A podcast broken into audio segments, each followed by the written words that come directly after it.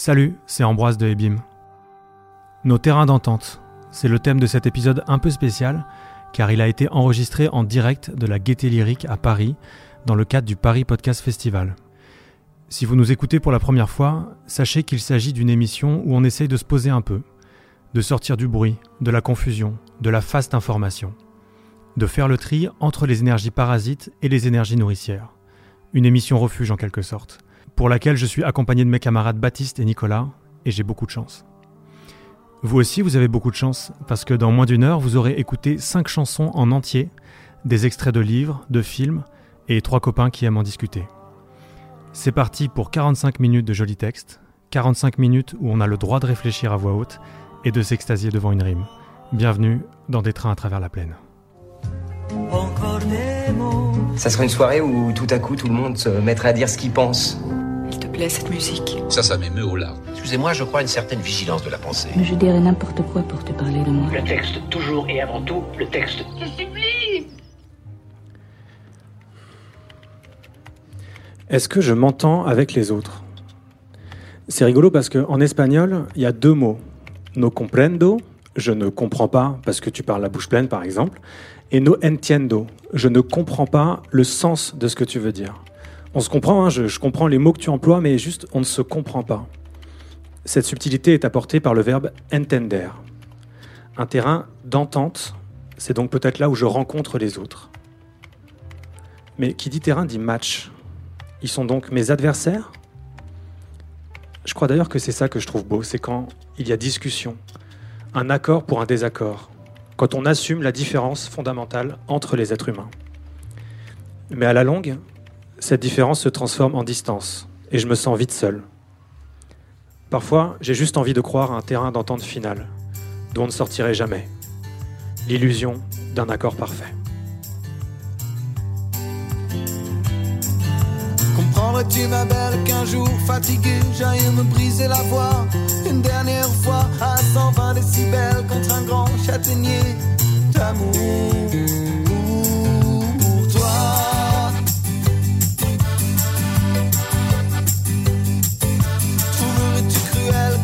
Sur la bouche t'emmène hors des villes en un fort, une presqu'île. Oublier nos duels, nos escarmouches, nos peurs imbéciles. On irait y attendre la fin des combats, jeter revers au retour tous nos plus beaux discours. Ces mots qu'on rêvait d'entendre et qui n'existent pas, y devenir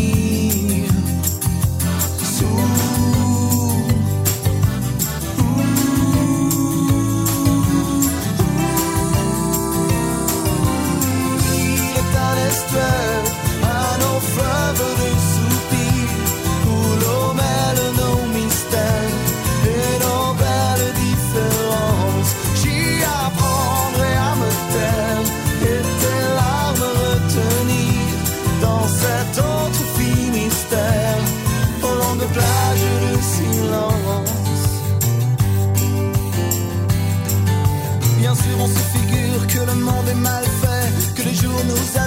la toile de Nîmes qu'entre nous il y a des murs qui jamais ne fissurent, que même l'air nous opprime.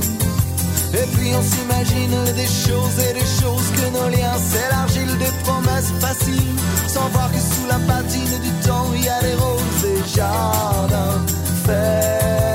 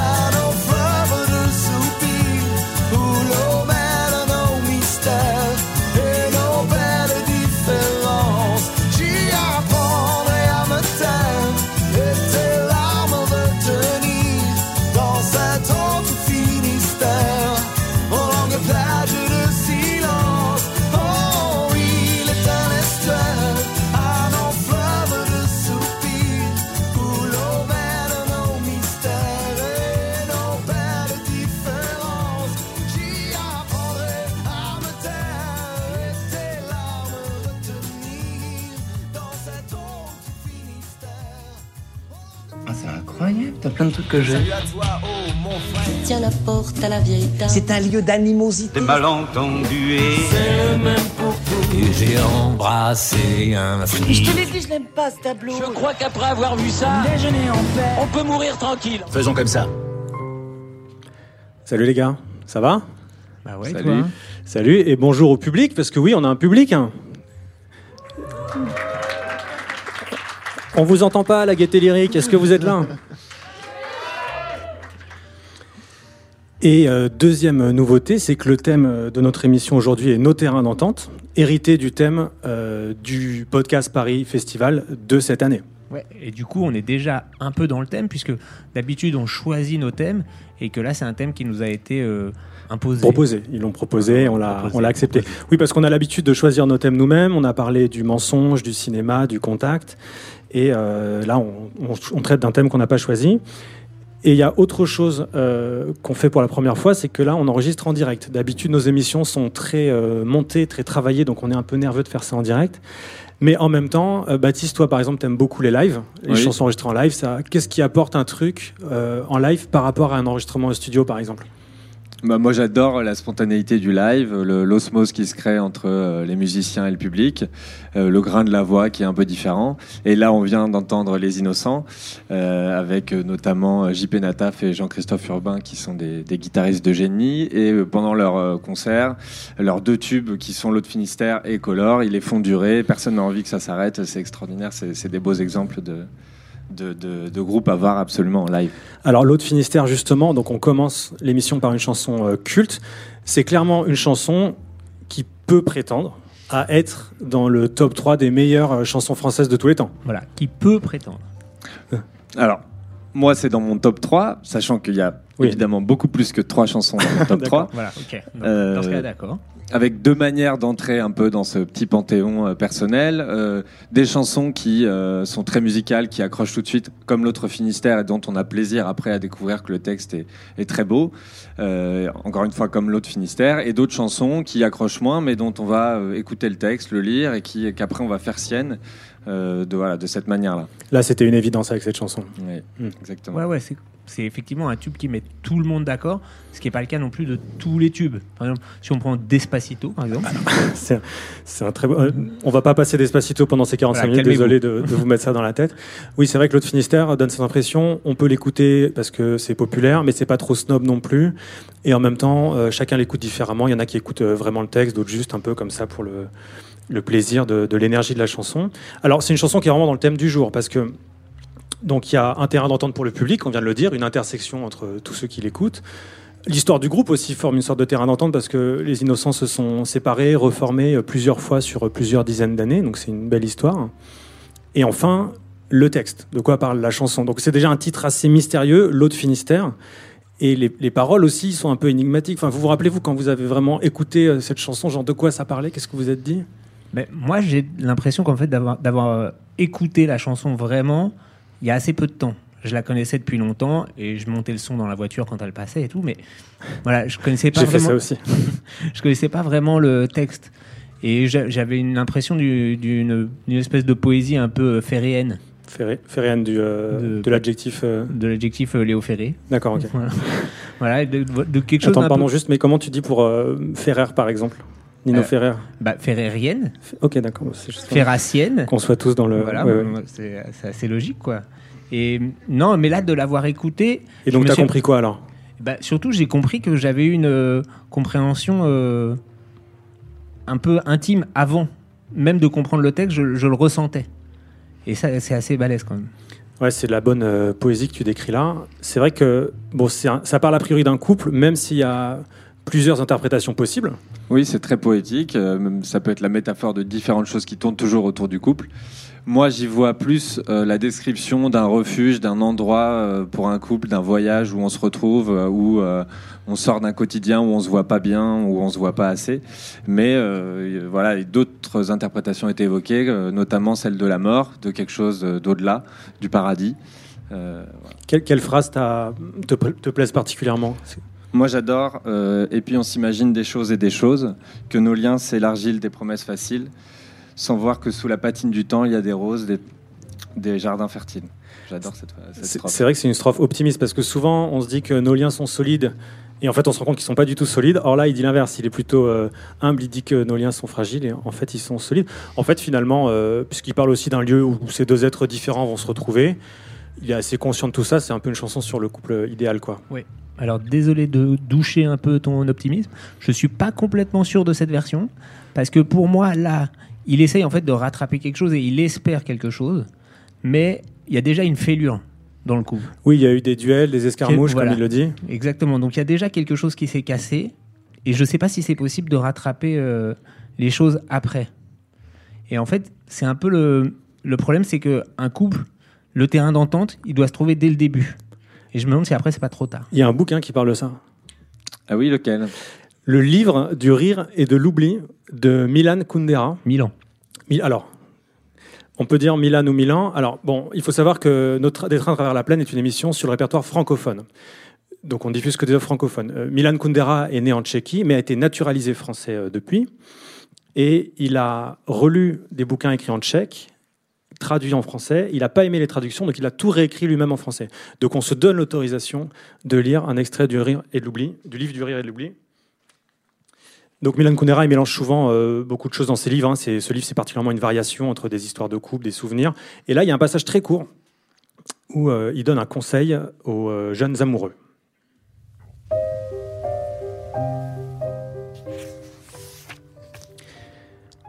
Toute relation amoureuse repose sur des conventions non écrites que ceux qui s'aiment concluent inconsidérément dans les premières semaines de leur amour. Ils sont encore dans une sorte de rêve, mais en même temps, sans le savoir, ils rédigent en juristes intraitables les clauses détaillées de leur contrat. Ô amant, soyez prudent en ces premiers jours dangereux. Si vous portez à l'autre son petit déjeuner au lit, vous devrez le lui porter à jamais si vous ne voulez pas être accusé de non-amour et de trahison.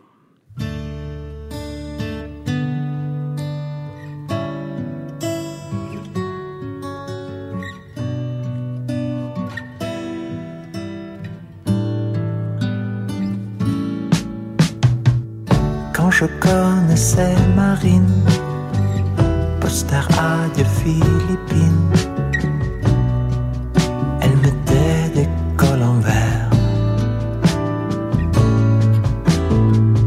Je la connais depuis peu, au niveau collant c'est mieux. Disparition du poster.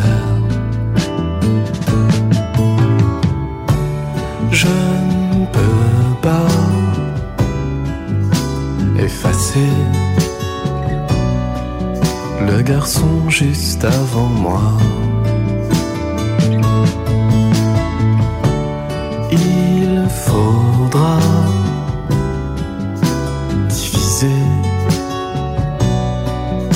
Certains sentiments par trois. Quand je connaissais Marine, cheveux courts dans la piscine, à peu près deux fois par mois. Le dimanche soir, nous marchons autour du square Montolon. Nous aimons bien cet endroit. Je ne peux pas effacer le garçon juste avant moi. Il faudra diviser certains sentiments par trois.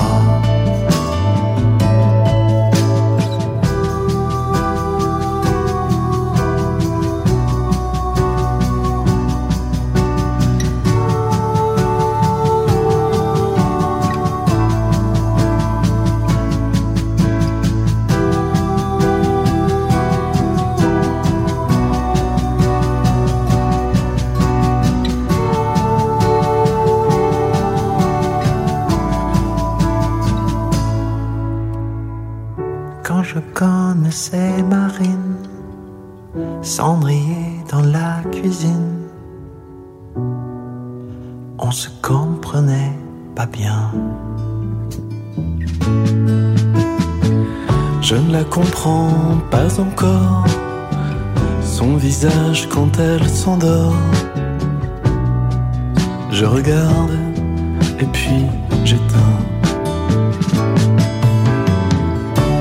Je ne peux pas effacer le garçon juste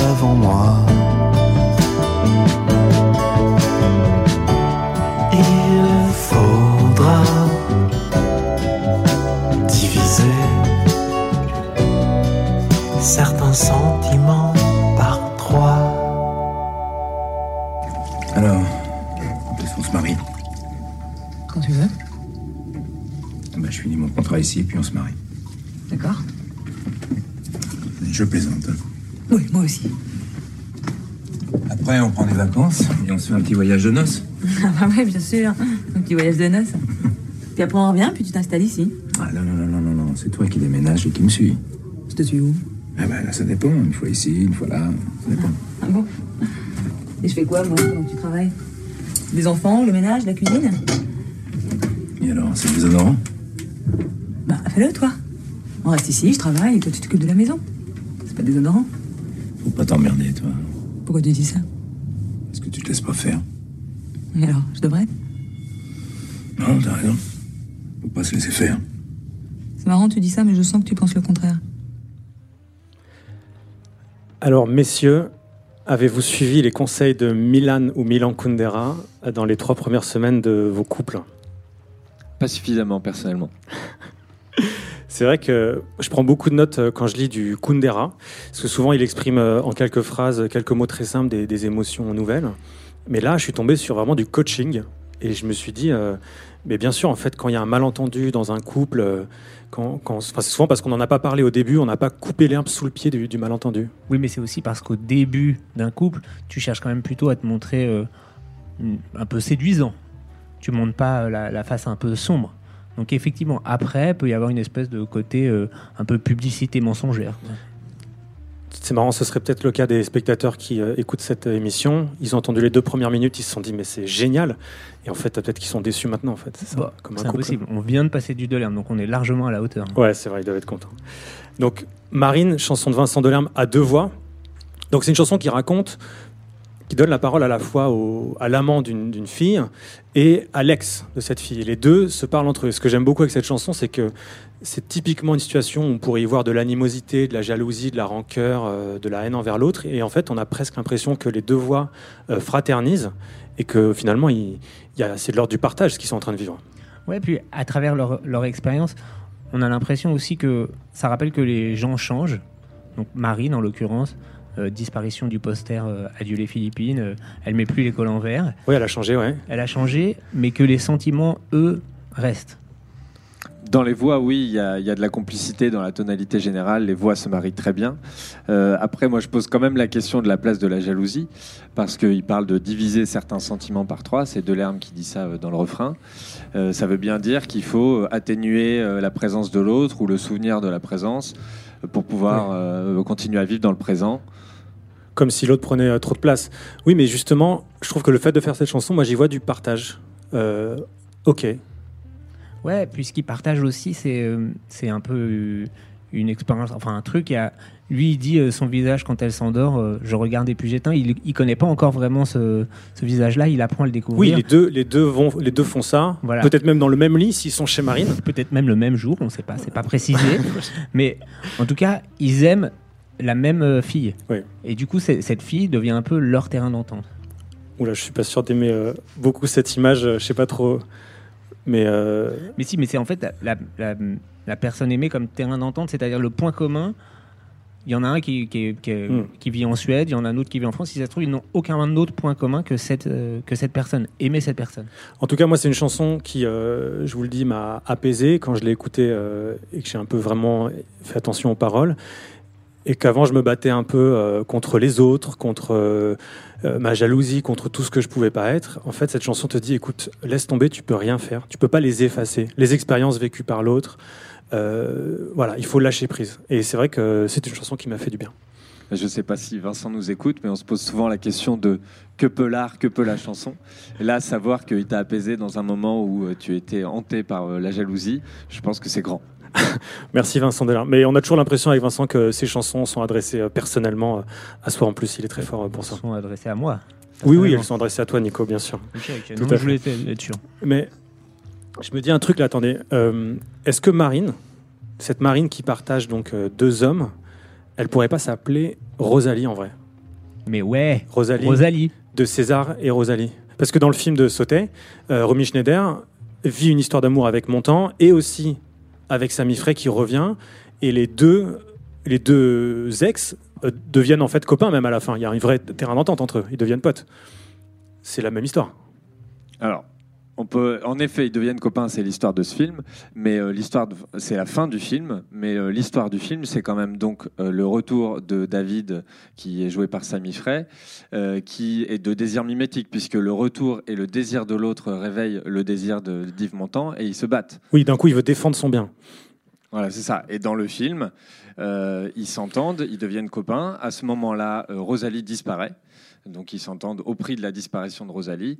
Et euh, la fin du film, euh, César et David déjeunent ensemble. euh, et on voit Rosalie arriver. Et il y a un regard. Et ça se termine là-dessus. Et D'ailleurs, Montand avait refusé le rôle au début, parce qu'il avait dit à Sauter euh, Je vais quand même pas jouer un cocu. Et après, il, quand il a accepté de jouer le film, il a dit Mais on est d'accord, à la fin, c'est pour moi qu'elle revient. En tout cas, on voit que dans le film, en fait, ils deviennent potes, mais la plupart du temps, quand même, ils passent du temps à se battre.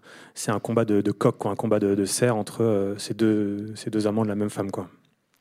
Ce qui nous amène euh, au terrain d'entente euh, qui, de l'humanité, parfois pour de mauvaises raisons, quand les gens euh, s'entendent pour se battre. Ouais. Bah, Il y a un bouquin qui parle de ça Ah ouais, lequel? Éducation européenne de Romain Gary. Tu vas nous lire du Romain Gary? Je vais vous lire du Romain Gary. Je ne sais pas d'où ça me sort, mais c'est comme ça. Et alors, c'est le premier euh, livre de Romain Gary qu'il a publié en 1944, euh, d'abord en anglais, ensuite en français. Et à l'époque, il était euh, dans la France libre, donc dans l'aviation euh, euh, entre Londres et l'Afrique, et il a écrit un roman sur la résistance polonaise. Et le héros de ce roman, qui est donc dans le maquis polonais, euh, explique à sa fiancée qu'il a écrit, euh, qu'il est en train d'écrire un livre. Et ils ont une discussion et sa fiancée lui demande euh, pourquoi les, Allemands, nous font-ils ça?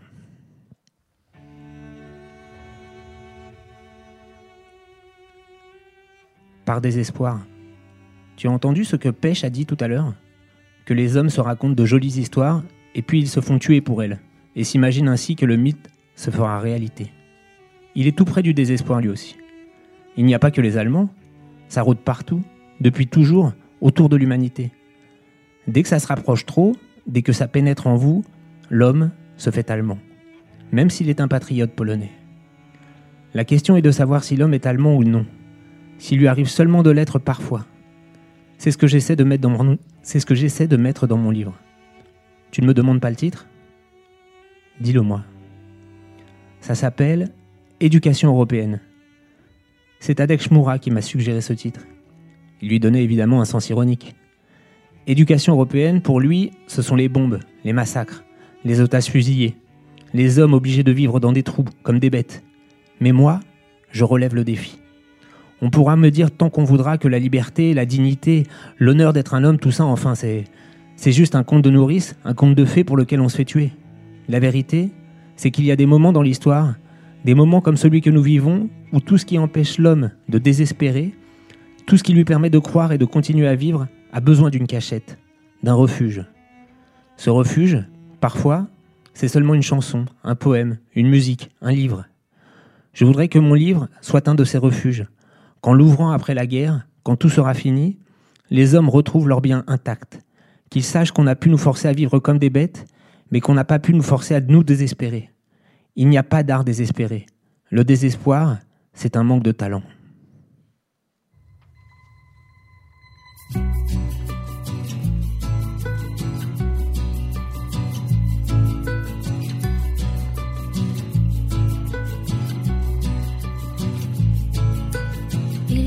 peinture des oiseaux, l'envergure qui lutte contre le vent.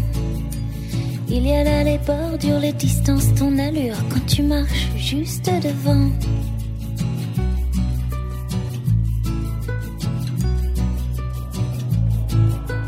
Il y a là les fissures fermées, les serrures, comment voler les cerfs volants. Il y a là la littérature, hein, le manque de d'élan, l'inertie, le mouvement. Parfois on regarde les choses telles qu'elles sont en se demandant pourquoi. Parfois on les regarde telles qu'elles pourraient être en se disant pourquoi pas. Il y a là la la, si l'on prenait le temps, si l'on prenait le temps. Il y a là la littérature, le manque d'élan, l'inertie, le mouvement.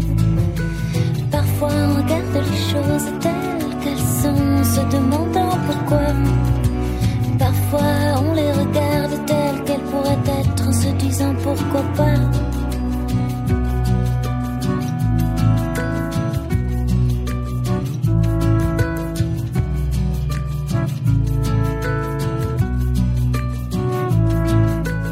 Il y a là les mystères, le silence sous la mer qui lutte contre le temps.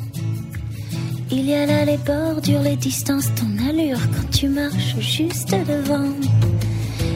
Il y a là les murmures, un soupir, l'aventure, comment mêler les cerfs-volants.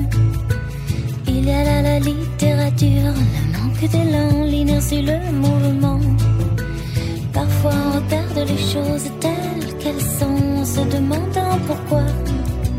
Parfois on les regarde telles qu'elles pourraient être en se disant pourquoi pas.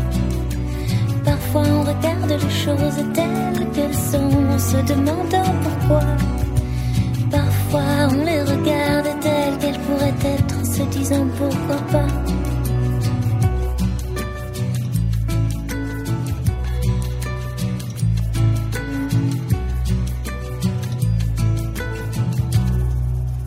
Ah, c'est incroyable, t'as plein de trucs que j'aime. Tiens la porte à la vieille dame. C'est un lieu d'animosité. Des malentendus et c'est le même pour tout. Et j'ai embrassé un flic. Je te l'ai dit, je n'aime pas ce tableau. Je crois qu'après avoir vu ça, Déjeuner en paix. on peut mourir tranquille. Faisons comme ça. Vous écoutez Des trains à travers la plaine en compagnie de Baptiste Pignon, Nicolas Rouchekin et Ambroise Carminati. Le thème d'aujourd'hui, nos terrains d'entente. Merci Nico pour euh, cette lecture. Bah, merci surtout à Romain Gary. hein. Donc c'est son premier livre. Ouais, et il y a déjà tout dedans. Il y a tout le désespoir et l'impossibilité de désespérer. Il y a euh, tout, euh, tout le besoin de sauvegarder ce qui peut l'être. euh, Oui, parce que il, prétend déjà euh, trouver un refuge pour l'humanité. Il annonce tout son travail après toute l'œuvre euh, qu'il écrit. Enfin, c'est le narrateur qui parle, mais oui, il y a cette Oui, c'est idée le quand même. personnage. Ouais, Ok. il y a quand même cette idée de, de sauver euh, quelque chose parce que Romain Gary se sentait euh, profondément euh, humain et désespérément humain. C'est-à-dire que c'est un homme qui a fait la guerre et qui l'a en même temps euh, subi, qui a euh, piloté des avions euh, pour euh, une cause qui lui semblait juste et qui en même temps a dû larguer des bombes et qui a dû tuer des gens. Et il se sentait euh, donc euh, à la fois, à chaque fois, euh, opprimé et oppresseur. Mm. Et euh, c'est très compliqué de réussir à concilier ça et de, continuer à vivre. Lui, euh, sa solution, ça a été de se suicider. oui, c'est C'est un peu radical. C'est parce qu'il trouvait pas de terrain d'entente avec lui-même, quoi. Voilà, impossible de trouver un terrain d'entente avec lui-même. Mais en- avant de se suicider, rassure-nous, il nous a pas donné deux trois tips, euh, deux trois trucs pour aller bien, pour être heureux quand même? Bah déjà, il nous a laissé quelques bouquins qui, moi, personnellement, m'aident à tenir le coup. C'est vrai. Et, euh, et puis, il nous laisse euh, quand même euh, Momo et, et Madame Rosa dans La vie devant soi, qui sont... voilà, une histoire d'amour euh, entre une, entre une vieille femme et un jeune enfant. Enfin voilà, il nous laisse plein de motifs d'espoir. Ouais, il parle beaucoup de la, beauté du monde, ce qui fait lien avec la chanson qu'on vient d'écouter de Vanessa euh, Paradis. Euh, chanson, euh, je vais pas dire le mot naïf. Je l'ai- dit? Je l'ai pas dit. Non, mais c'est vrai que c'est une chanson un peu naïve, peut-être. Moi, je- Quand on l'écoute. Moi, je trouve que c'est pas une chanson naïve, parce que la naïveté, c'est euh, la, la volonté d'ignorer ou de fait l'ignorance de la complexité du monde. Or, je trouve que cette complexité, elle n'est pas ignorée. Euh, je, ra- je rappelle le refrain. Parfois, on regarde les choses telles qu'elles sont en se demandant pourquoi. Donc ça, c'est justement euh, la complexité qu'on regarde en face. Mhm. Et la suite, c'est parfois on les regarde telles, pour- telles qu'elles pourraient être en se disant pourquoi pas. Et ça, c'est la beauté, et la beauté qu'il faut regarder ensemble. Donc la première partie, c'est zut, euh, c'est comme ça, ça existe, c'est un problème, donc ok. Et la deuxième partie, c'est euh, je vais les transformer. Ok, je retire ce que j'ai dit sur la naïveté, vous êtes tous témoins. Non, mais en fait, elle dit des choses très simples. mais qui sont assez euh, évidentes et qui peuvent tenir quand même et nourrir euh, l'humanité tout entière. Quand elle parle de, de la beauté des, des oiseaux, c'est un truc on peut tous regarder et s'en rendre compte. On l'oublie en fait. C'est vrai que la beauté des oiseaux euh, relie l'humanité tout entière. Il y a un autre terrain d'entente à l'humanité tout entière. Un point commun, c'est quand même le fait que tout le monde va mourir. Ah, enfin. Et il y a un thème. bouquin qui parle de ça. Ah oui, lequel? Au vous, frères humains d'Albert Cohen. Donc, euh, c'est un bouquin euh, qui euh, raconte, qui relate une expérience qu'il a vécue le jour de ses 10 ans en 1905, qui est, publié quelques, qui est écrit et publié quelques décennies plus tard. Il se balade sur le port de Marseille, il veut s'acheter un cadeau pour son anniversaire et il se fait traiter de youpin par le marchand auquel il voulait acheter ce cadeau. Et euh, voilà, quelques décennies plus tard, aussi avec, euh, avec ce qui s'est passé pendant la Seconde Guerre mondiale, les horreurs, etc., il relate cette expérience, il raconte l'errance qui a suivi et il en tire des conclusions sur la nature humaine.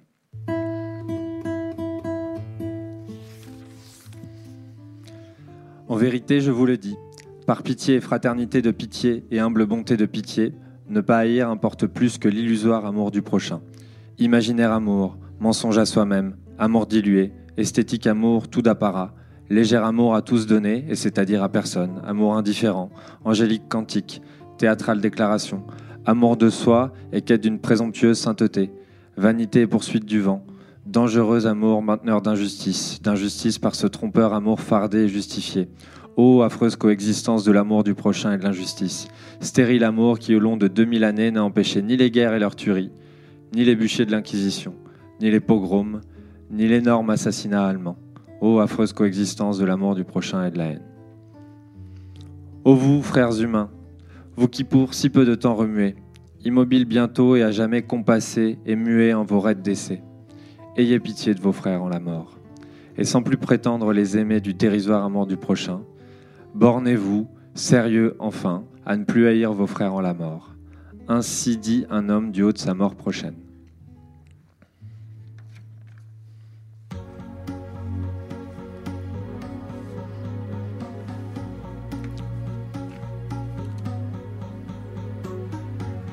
A comme un goût amer en nous.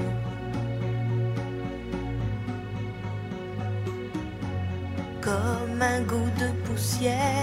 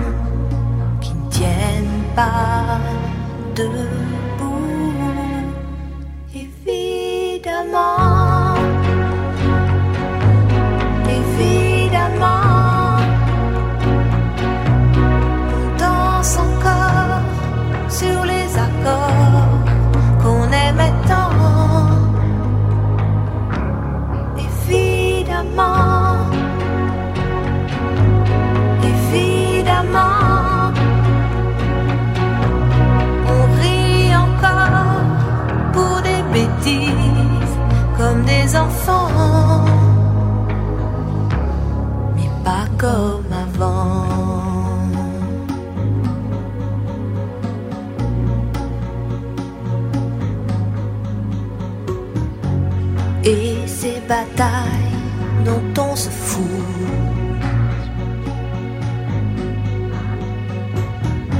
C'est comme une fatigue, un dégoût. À quoi ça sert de courir partout? On garde cette blessure en nous.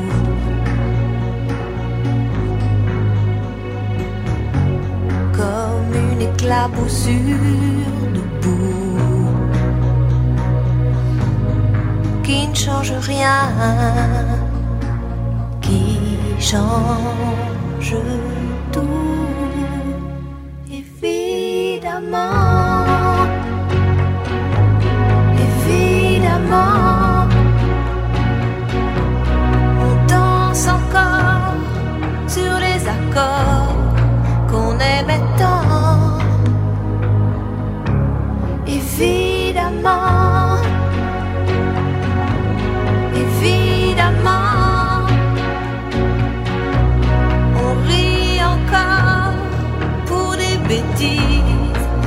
des enfants, mais pas comme avant.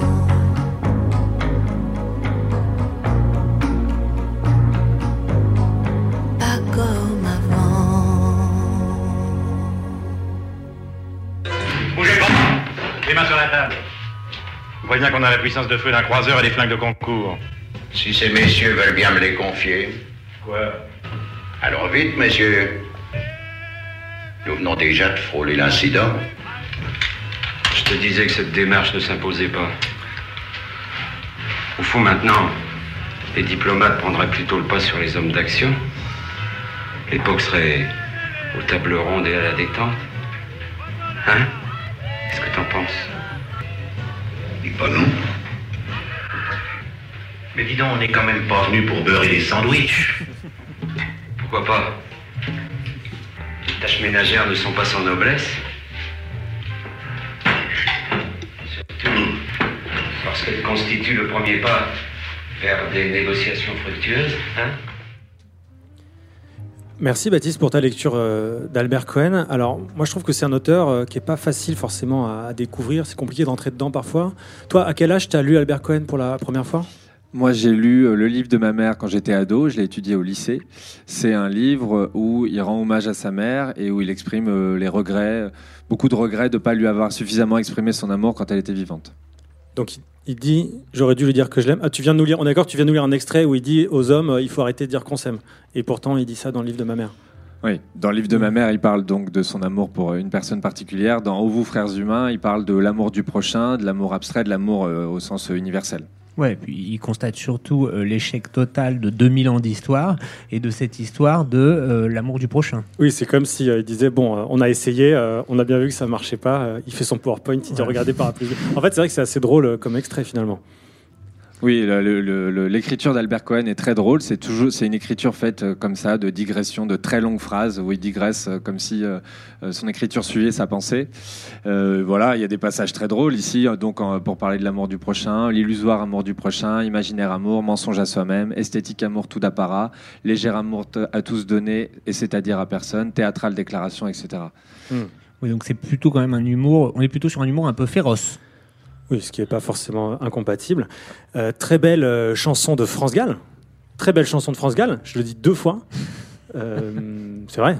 Ouais, très très belle chanson de France Gall. Et moi j'aime beaucoup quand elle dit euh, et ces batailles dont on se fout, c'est comme une fatigue, un dégoût. Mm. À quoi ça sert de courir partout?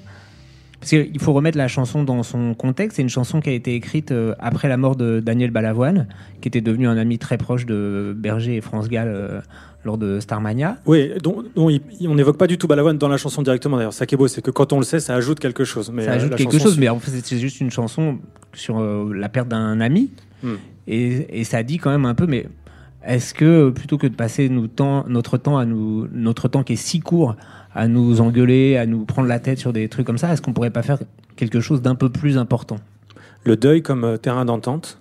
C'est vrai que quand quelqu'un meurt, euh, ça nous relie entre nous. On, a, on partage la peine d'un être euh, qu'on a perdu. D'ailleurs, aux enterrements, on rencontre des gens qu'on connaît pas. Et en fait, on partage déjà quelque chose parce que c'est cette personne qui est plus là. Et d'ailleurs, aux enterrements, c'est souvent l'endroit où il y a le moins d'engueulades. On fait quand même attention, on fait un effort pour bien s'entendre avec les autres. On l'a encore vu, euh, alors qu'il y avait quand même apparemment des bisbilles à l'enterrement de Johnny. Tout s'est très bien passé finalement. Laetitia, les enfants, tout ça, lors de l'enterrement, ça s'est très bien passé. Voilà. Mais c'est marrant même cet exemple de, de Johnny parce que quand il est mort, on en a fait euh, un événement national. Alors, il est certes, il fédérait euh, beaucoup de gens derrière lui, mais enfin, il y avait quand même deux, trois faces un peu moins glorieuses, euh, le petit côté exilé fiscal et tout, mais ça, Oui, non, on n'en parle pas. Et d'ailleurs, on a oublié un peu toutes ces caractéristiques ce jour-là. Et on parlera même pas de Bernard Tapie. non. Parce que ce jour-là, Ouais. c'était hommage. Ouais, c'était hommage. Et en fait, on va enfin pouvoir citer euh, Brassens euh, dans cette émission. Euh, enfin, Euh, Brassens disait les morts sont tous de braves types. Donc, qu'est-ce qu'elle dit, la chanson de France Gall? On danse encore sur les accords qu'on aimait tant, évidemment. Oui, donc en fait, au fond, malgré ça, au fond, on va, tout va bien, puisque la vie, euh, la vie continue, donc tout va bien. La vie continue, mais il y a un goût amer en nous parce que euh, la vie continue malgré l'horreur de cette perte, de ce deuil, de cette absence. Ouais, elle parle quand même de d'éclaboussures de boue et de cicatrices et de, de goûts de poussière qui nous restent. C'est plus exactement pareil, mais la vie, tel un rouleau compresseur, euh, continue malgré tout. euh, elle avance et nous, on est obligé de d'avancer avec elle, quoi. Ouais, c'est magnif- magnifiquement euh, interprété. On ressent bien la douleur dans sa voix. C'est vraiment très beau. Ça serait une soirée où tout à coup tout le monde se mettrait à dire ce qu'il pense. Plaît, cette musique. Ça, ça m'émeut au larmes. Excusez-moi, je crois à une certaine vigilance de la pensée. Je dirais n'importe quoi pour te parler de moi. Le texte, toujours et avant tout, le texte. Alors on a une bonne nouvelle, c'est qu'on arrive au moment du jeu des questions. Dans cette émission, on, on essaie de répondre aux questions que se posent les artistes dans les chansons. Par exemple, si l'artiste se pose la question « Dis, quand reviendras-tu ?», nous proposons une réponse. Et alors, comme on a du public, on a envie de, faire participer les gens dans le public. Donc, euh, il y a trois questions ce soir qu'on a relevées dans toutes les chansons qu'on a écoutées. Et euh, donc, il n'y a pas de mauvaise réponse, vous répondez rapidement, c'est vraiment juste pour le plaisir de réécouter ces textes. Euh, alors, est-ce que quelqu'un est volontaire pour répondre à la première question? Je te préviens, elle est un peu longue. Alors, comment tu t'appelles Antoine. Antoine. Antoine, comprendrais-tu, ma belle, qu'un jour, fatigué, j'aille me briser la voix une dernière fois à 120 décibels contre un grand châtaignier d'amour pour toi? Euh, sans aucun doute. Merci. Alors, une deuxième question, peut-être quelqu'un veut répondre? Voilà, alors deuxième question. Alors, comment tu t'appelles? Madeleine. Salut Madeleine. Madeleine, trouverais-tu cruel que le doigt sur la bouche, je t'emmène hors des villes en un fort, une presqu'île, oublier nos duels, nos escarmouches, nos peurs imbéciles? Bien sûr. Tu trouverais ça cruel? Bon, je m'attendais pas à cette réponse. Mais c'est- ça, prouve, ça prouve que c'est une chanson qui nous interroge. Et enfin, une dernière question qui est beaucoup plus simple. Euh, question 3, euh, qui veut y répondre? Alors, comment tu t'appelles? Sandrine. Salut Sandrine. Sandrine, à quoi ça sert de courir partout? Ah, rien. Je te remercie d'avoir joué le jeu, Sandrine. Merci beaucoup, merci au public. On peut les applaudir.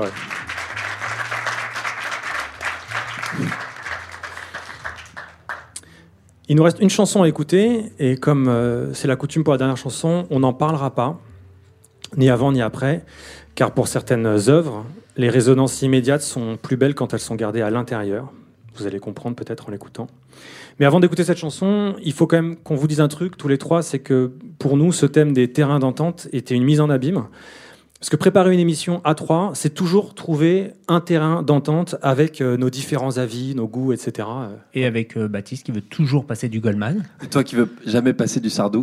Voilà, non, vous imaginez, on se retrouve en fait avec nos, nos références, nos lectures, et on essaie de, de trouver quelque chose, de construire un cocktail. euh, voilà. Ouais, mais c'est vrai que c'est quand même agréable de. Moi qui suis pas trop, j'aime pas trop l'idée de compromis, mais d'arriver à quelque chose quand même où on est tous euh, d'accord et de se découvrir qu'en fait on a des vrais points communs, quoi. On n'est pas tout seul. Voilà, Bah, c'est ça qui est beau, c'est qu'on on a construit quelque chose ensemble. Et en fin de compte, c'est peut-être ce qu'il y a de plus beau dans cette émission, c'est qu'elle nous relie les uns aux autres.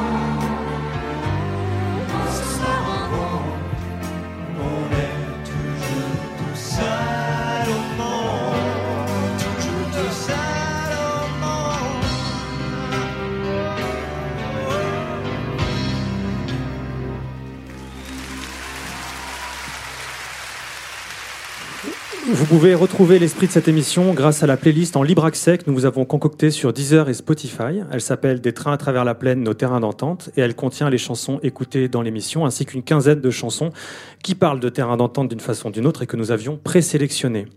Nous finissons, comme c'est le cas pour chaque émission, par la liste des êtres humains, et c'est important, qui ont signé les contenus diffusés dans l'émission.